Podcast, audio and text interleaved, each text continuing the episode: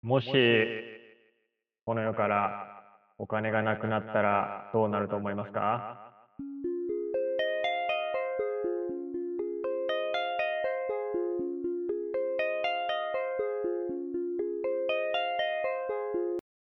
お疲れ様です。お疲れ様です。はい。えー、クリスマスも終わりましたね。うん。終わりましたね。どうでしたか？あー、有馬記念お家で見てましたね。有馬記念、俺も、あの、ウィンズだっけ？あ、ウィンズで？有馬記念見に行こうとしたけど、あの、なんだっけ？チケットがもうなくて、あ、そうなんや。そう。なんか、5日前ぐらいにはもうチケットなかったらしいみたいな情報をどっかで。えー、相当じゃあやっぱり有馬記念レベルになってくると入れなくなってんね、うん。人気で。ねえ、やっぱ、ね、この間、京都で、つ競馬にうん。行ったよね。行あの、ったね。メインのレース見ずに、俺ら、そう、材料あるからって言ってそうだ、あれ、何やったっけ？菊花賞か。場所、春夏、えそうそう。春夏賞？え、菊花賞菊花賞じゃなかった？菊花賞か。うん。そうね。最初の1、2レースだけ見て帰ったね。うん。いや、めちゃめちゃ良かったね。面白かったけどね。うん。つ、競馬。うん。え、で、勝ったの？それは。有馬記念はね、有馬記念は。そう、勝ったね。えー、マジか。でもマジで知ってる馬2頭しかおらんかったから。その2いや、頭見かけたら、一頭も知らんかったけど、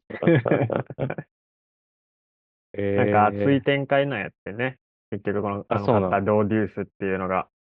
うんうん。ドーデュースもなんか最近落ち目ってやって、もう結構ずっとうん。長い、ずっといて強い馬やねんけど。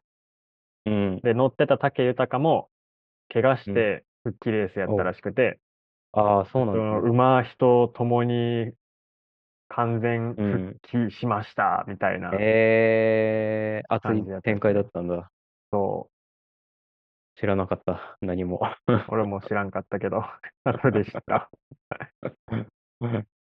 あの、ポッドキャストを聞いてましてね、やっぱりはい。滑舌悪いなと思って、あー、そうだね。俺ゴースト・イン・ザ・シェル言えてないやんって。え、どっちどっち？どっち？こっち？あー、そっちなんだ。いや、デカジ同じようュンさんは全然なもんじゃない。大丈夫です。え、え、全然、そう？結構自分で聞いてるからなんかな。あー、ちょっとハードル高めにね、いや、どうなんや。いや、るでも。俺の方が明らかに滑うん。舌はね、やっぱなんか口動かして喋らないとダメですね。今の倍ぐらい口あを動かー、して、確かに。はっきりとうん、喋らない。といけないと思いましうん。ちょた。っと、それ試してみたいな。うん。あとは、あのーラジオ聞いてて思ったのが、うん。あのー、へーっていうのを、うん。俺のへーってめっちゃ興味ない感じに聞こえるなって思って。興味あるのに。あー、どうなんだろう。話してるこっちとしてはそんなに思ったことなかったけど、でも俺もよく言われるけどね。全然興味ないやん、みたいな。えー、みたいな。興味あんのにね。興味あるよ。ね。うん。いやー、でも気をつけた方がいいよね。やっぱりなんかでも、二人ともちょっとさ、あの、うん。声が低め？だかうんら、うん。ちょっとこう、通りにくいよね。なんか、んラジオ向きじゃないかもしれないっていうか。ラジオ向きじゃないんかな。でもまあ低くても通る人もいますからね。そうですね。なんかちょっと滑舌の練習とかでなんとかしたいな。やっぱはっきりと喋ることが大事なんですかね。うーん。はい。いかに自分がなんか最小限の口の動きで喋ってうん。るのかとか思いますね。ちょっと口大きめで喋ってみようかな。はっきりと喋ってみましょうはっきりか。と。はい。これまた聞き直して。いや、全然はっきり喋ってないやんってなっいやいやいや、ちょっとずつね、成ちょ長、っとずつね。日々うん。成長。やっていきましょうか。はい。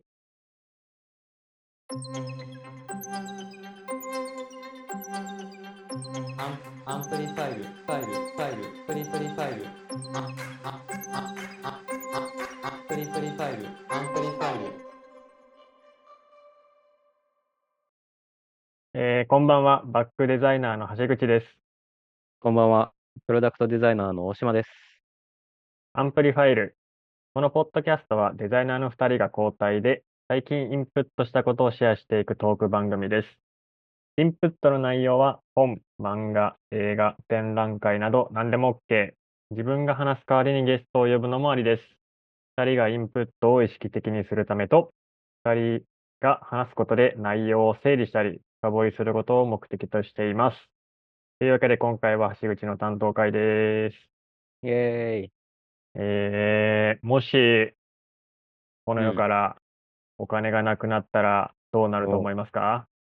えー、っていう話なんですけど、物々交換？あ、まあ、という話ね。うん。という話なんですけど、で うん。今回は本で、あの、中島龍神さんって人、はい。多分龍神で合ってると思うねんけどな。うん。うん長し長島龍神さんか。がはい書いてるお金のいらない国っていう本をね、うんち。ょっとインプットしたということで、おシェアしていきたいなと思っております。お願いします。この本は、うん。あの、無印、なんていうん、1かワらン5までで出るんですけど、はいはいはい。1が93年に書かれた内容で、うんうん。10年後の2003年に書籍化されてます。うんうん。で、20年経った今年、お金のいらない国5っていう最終章がおー出たみたいな感じになってます。はい。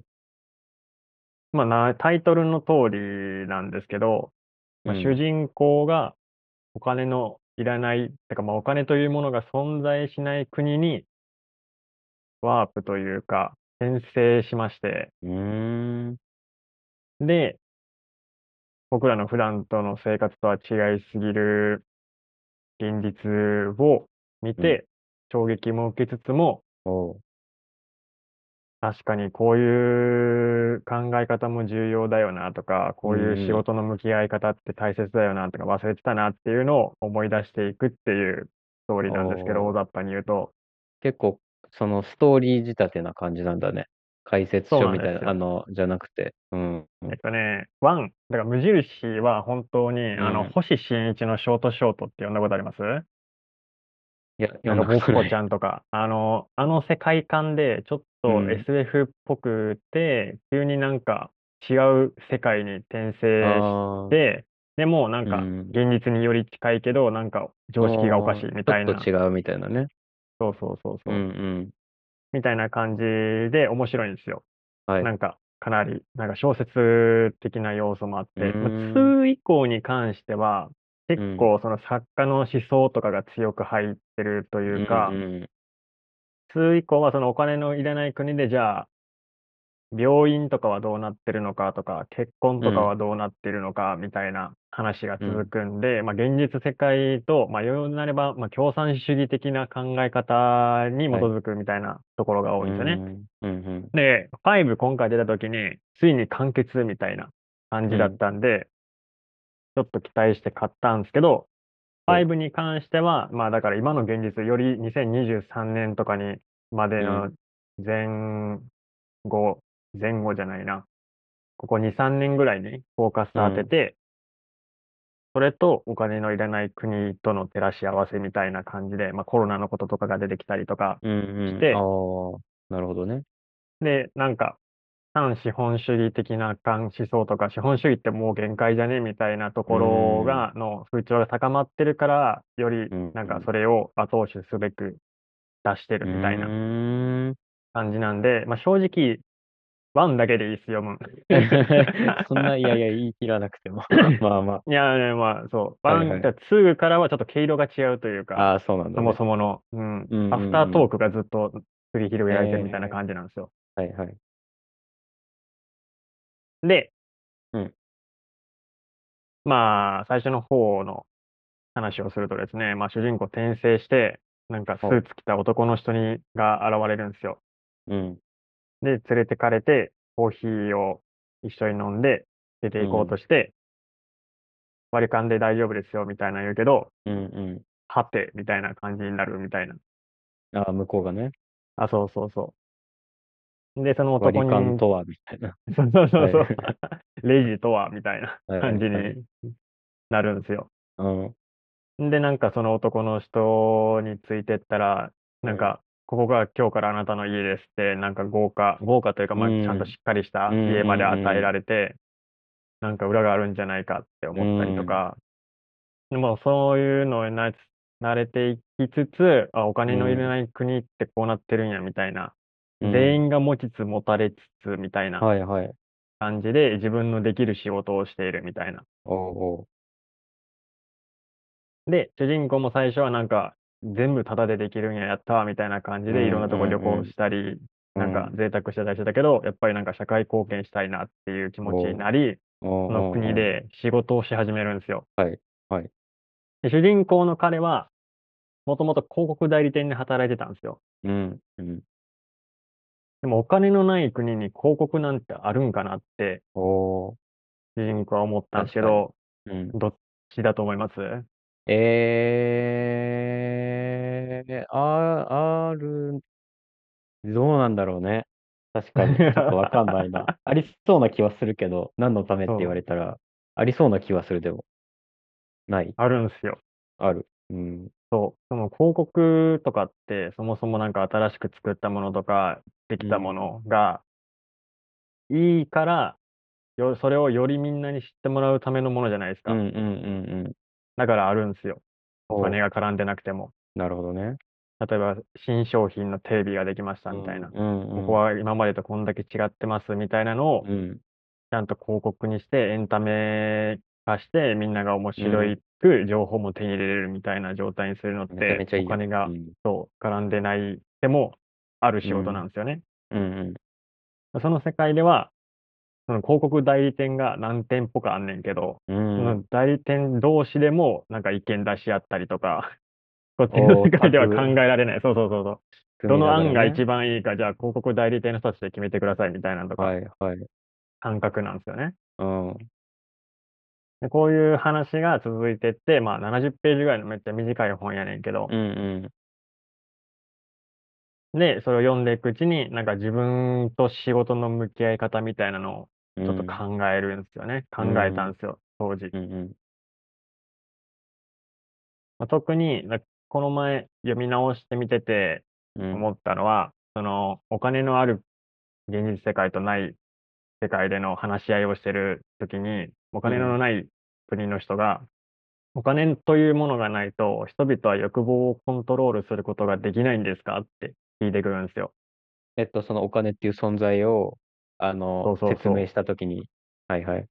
説明して、その人々は稼いだ分しかうん。お金、ん？稼いだ分でしか物を買ったりとか何かをしたりすることができないから、いっぱいお金を欲しいと思うとかうん。いう話をしてたときに、じゃあお金っていうものがあるおかげで、人々は欲望をコントロールしてるんですか、なるほどね。みたいな話になるんですよ。はい。うん確かにって思って、うん。うん。全部が無料になったら、そ止めどなく何か得たりとか、贅沢とか。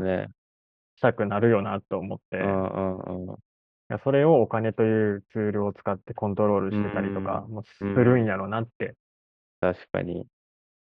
なんか基準決めみたいなのには確実になってるよね。打ち止めというか、あの、そうなんですよ。うん。そのお金のいらない国とかない国の人たちは、すごうい思想、思考が高高い存在みたいな感じで、こ物々交換をしてるわけでもなくて、うん自分ができることをしてるみう。たいな。うんだから今うのん僕らが普段生活してる、ノリで、うんただお金がないみたいな、牛丼屋とか行って、普通にごちそうさまって出て、みたいなの。えーちゃんと働いてるのは偉いね、でも。偉いね、っていうか。うん。もう、それ、それの話でもう一個、うんその本に出てくるのがあって、うん仕事の本来の目的は、世の中の役に立つことじゃないのか、みたいな話があって、うんうん決して仕事の目的は報酬じゃなくて、うん。逆に報酬を目的にしていると、絶対どっかでうん歪みが生じてくるみたいな。うん。自分の行った仕事以上に報酬を得ようとしたりとか、逆に必要のない仕事を無理に作って、自分の利益だけは確保しようとするみたいなはい。動きが出てくるみたいなはい。話もあって、うん。まあ、資本主義そのものって感じやんね。はい。はい。はい。はい。逆に頑張ったら頑張っただけお金を得れるっていうのも資本主義ではあんねんけど、うんでも仕事の本来の目的って、そこというか、世の中の役に立つことであるべきだなっていうのは。思いまして、まあ今生きてる世界は資本主義のど真ん中にいるわけなんですけど、でも気持ち的な部分では、やっぱりそういうこととかをうん。ちゃんと大事に持っていきたいなって。うん。思ってるわけなんめですよねそああ、でも、その、それが、そう思えるっていうのは、なんだろうな。あの、その、相手のことが好きだからできることだと思うんだよね。う。その、何かいいものを届けたいっていうか、その世界、お金がない世界だったとして、うんね、自分がデザインできるから、これをみんなに広めるみたいな。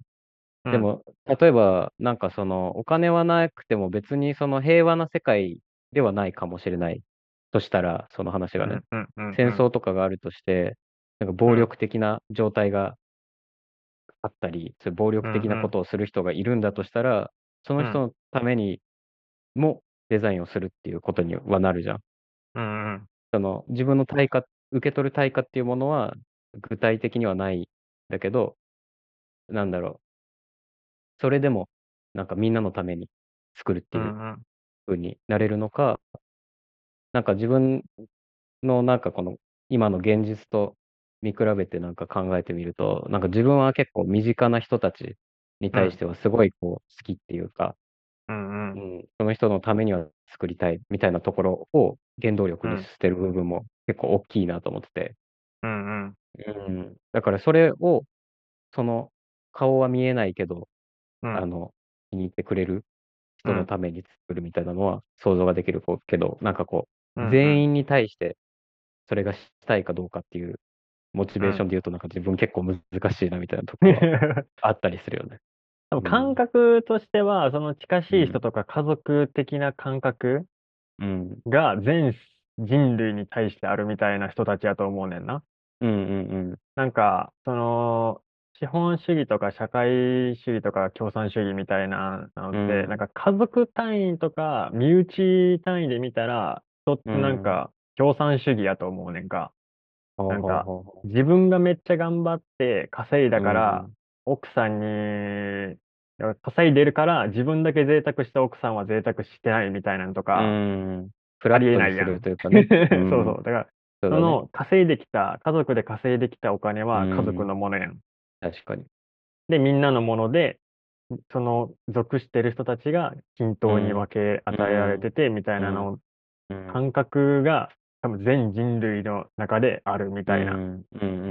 感じなんでしょうね。めちゃめちゃね、いい状態だけど、なんか、まあ少しだけ想像しちゃうのは、やっぱり頑張ってる人と頑張ってない人が出てきそうね。て、みたいなうんね、その、なん、なんとなくでも人間に期待してない部分っていうのがやっぱり自分の中にほんのりあって、なんかその、あどうせなんか、い、あの、争いを求めてしまうような気がするというか、ううんん、一応どうなんだろうね。話の中の国では、あの、うんそもそも、あの、何も全部もらえるから、うん、そそもそもなんか泥棒とかもいないみたいあな。あ、そうだよね。争う必要もないみたいな。ああ、あの、有名欲とかはどうなんだろうね。その、あー、でも、そのうん話の中で言ったら、あの人はこんだけ世の中に貢献してるから評価されるみたいなのはありそうな雰囲気ではあった。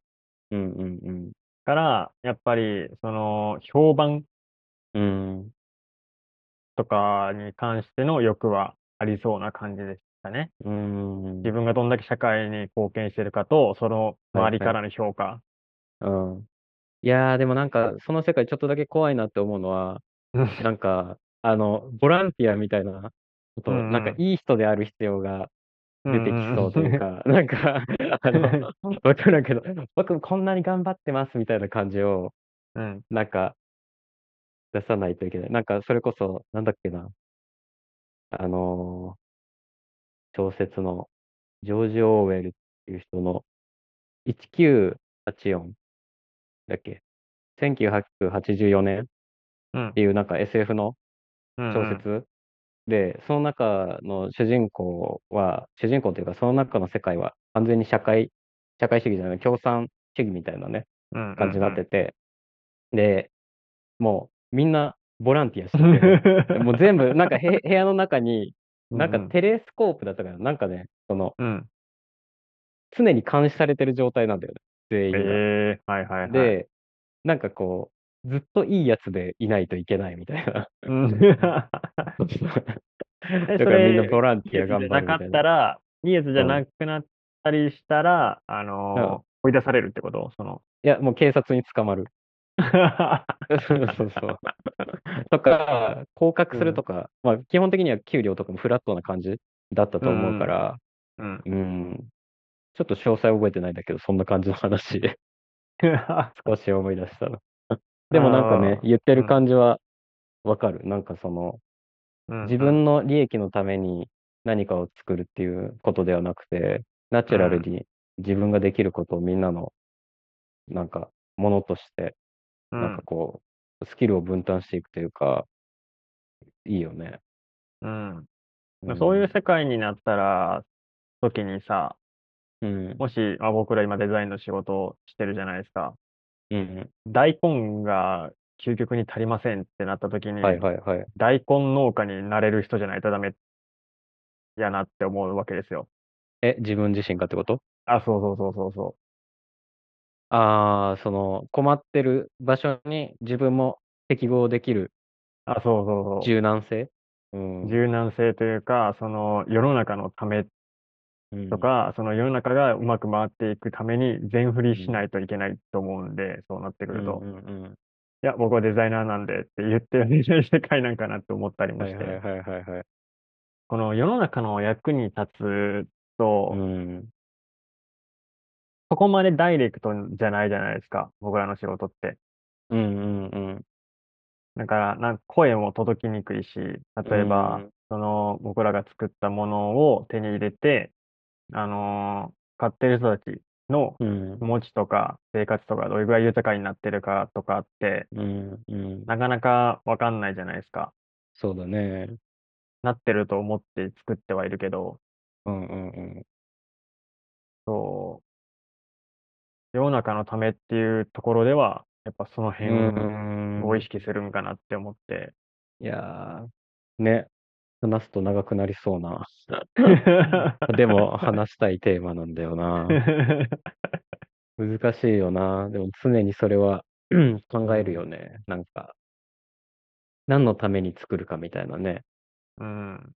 でもなんかその、今日もちょっと考えてたんだけど、あのーこの世界のなんかトレンド的な部分とかあるじゃん、デザインの。うん。で、なんかそれに乗っかることで、展示会とか、なんかこう、企業とかとの、この関係性をいい状態にして発表することができるというか、評価されやすい状態だったりするわけじゃん。うん。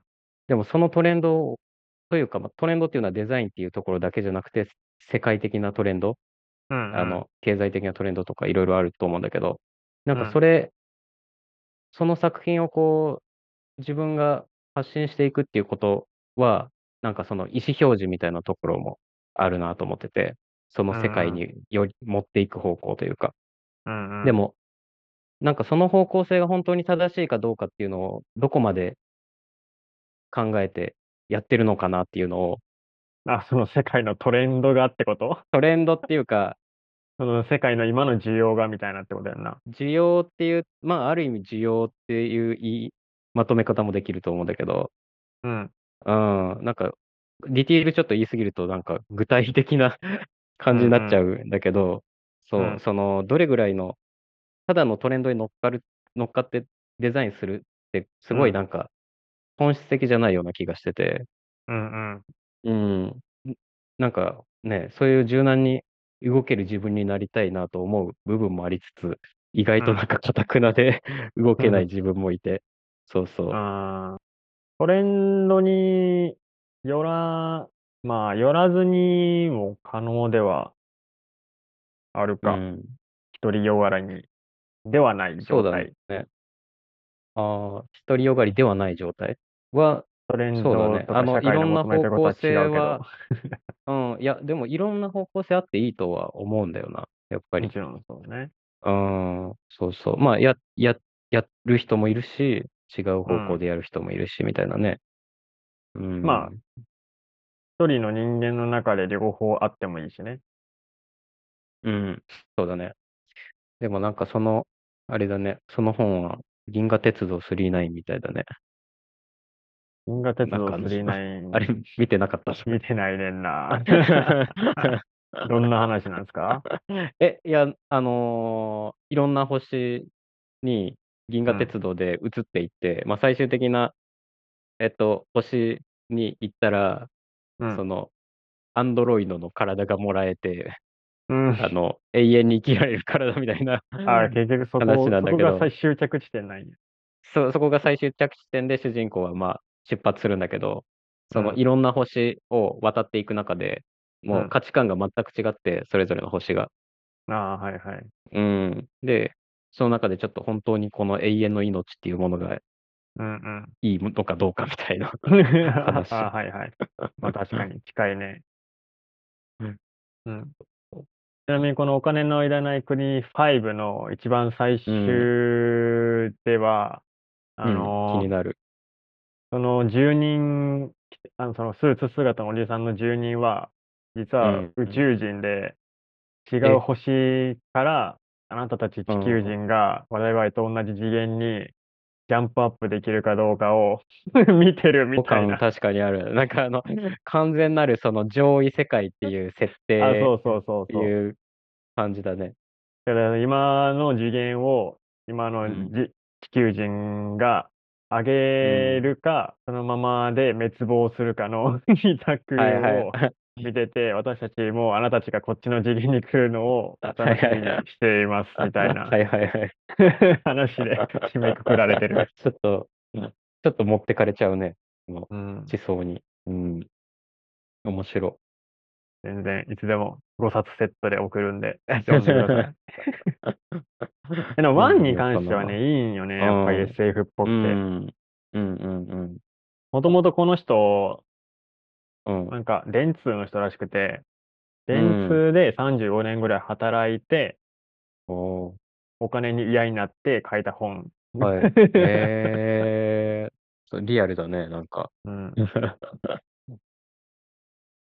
そうなんよ。金でも今はそのお金のいらない国を出版して、そのイメージを寸劇、落語、歌などにみずななどで自ら演じ全国で伝えてるっていうお人なんですーよ。自ら演じ。うん 自ら演じてるらしい。でうーん。今も75歳とかかな。ーん。いやー、働くことで見えたことなんだろうな。うーん。お金のいらない国ね。仕事、どう向き合ってますか？仕事と。え、お金？まあ、お金、仕事かな仕事、うーん、そうだね。あんまり区別してない感じはやっぱりあるかな、作る時と。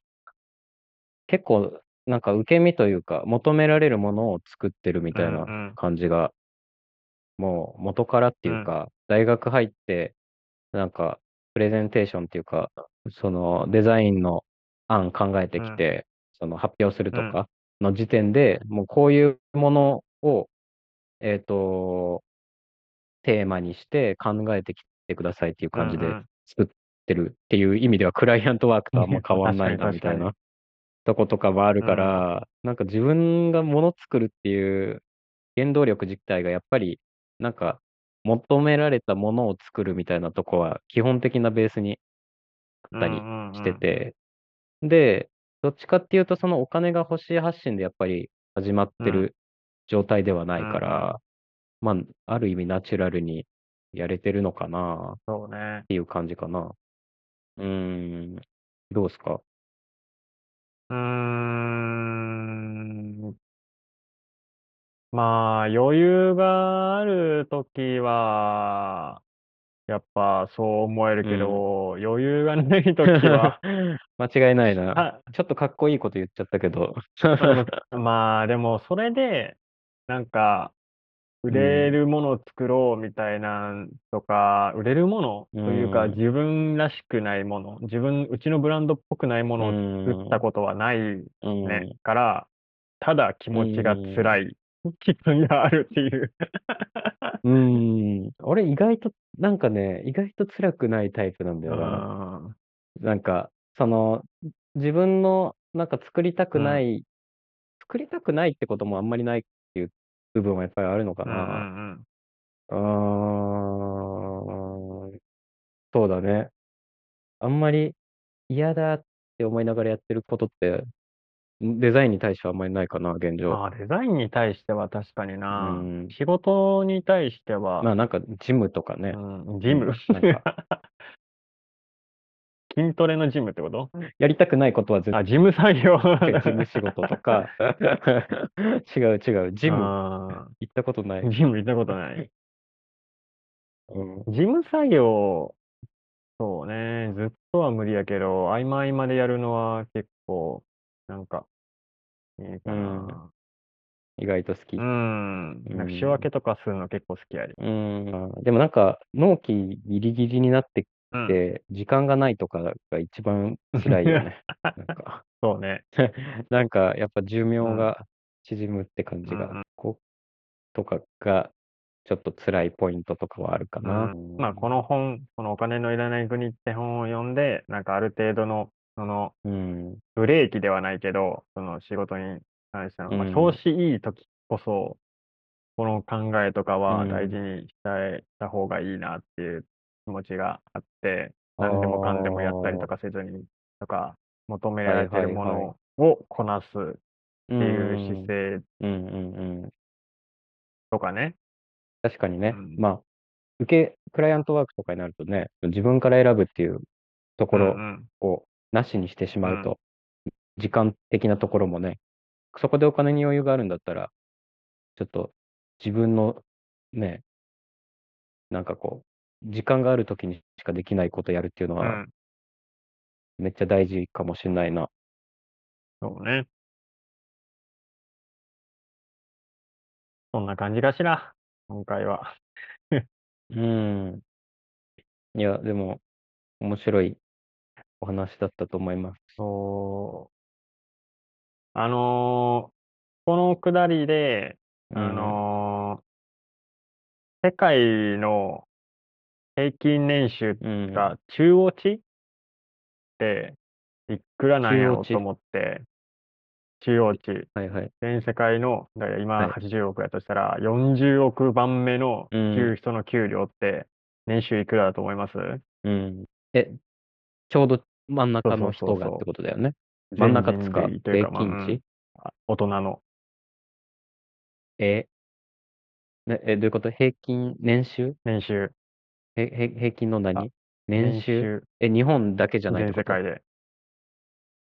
え？え 想像つかんだ。わからなさすぎる。お金のいらない国を読んだ時に、自分はお金をうん。持ちすぎているうん。のか、どうなのかっていうのがちょっうと気になっ。て。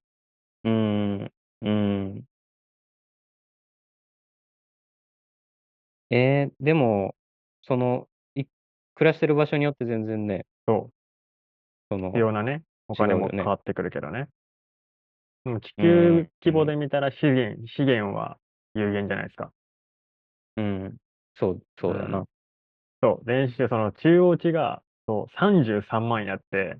33万。年収年収？年収。ああ、そうなんだ。ま、日本円でってこうん、とだよね。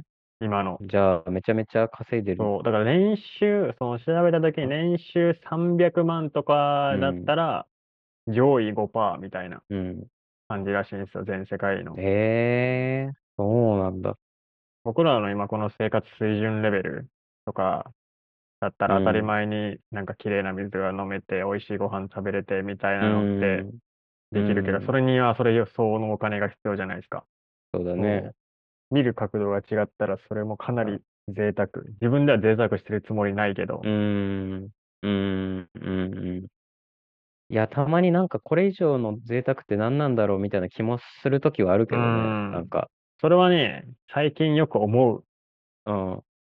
なんか美味しい料理とか食べに行こうと思ったら食べに行けるじゃん。その、ごあ稀まあ、にでもいいしうん。さ、なんかちょ、ちょっと高いやつとかも、そうね。なんか、うん、数日自炊うん。してお金貯めたりしたら、あの、意外と貯まったりすると思ううし。ん。毎日めちゃくちゃ美味しいせやねんもん食べたな。いとかいう気持ちもないしな。うーん。って考えると、逆に少し水準が下がっ、今、えー日本から見て下がった場所に少し行ったとしても、意外と順応したりするのかまあ、な。その可能性は全然、っていうか、まあ、貨幣価値って、だって、うその、ん。平行移動してるっていううか、ん。なんか、バナナの一うん。房が全然違う価値になってるんだとうん。してさ、物は同じなんだとうしたらん。さ、なんか、全く別、なんかね、一緒とも言えるとういうか、ん。なんていうのかな。ね。そうですな。えー、まあ、今回はこんな感じということですね。はい。あのー年末忘年会会はしますかああ、理解理解。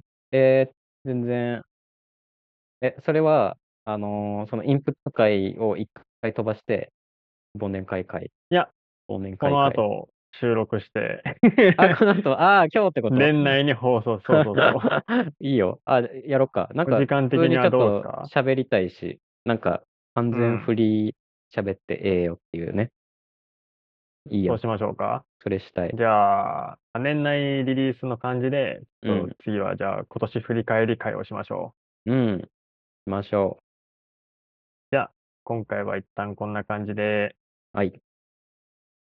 ありがとうありがとうございます。ございました。バイバイ。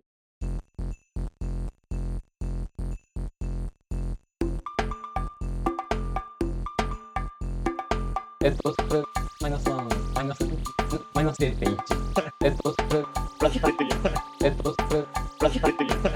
えっと、それ、マイナス1、マイナス、マイナス0.1。ちょっとプラス0.1。アンプリファイル。あれ待って、これブーメランかななんかそういうさ、メッセージ来るんじゃない？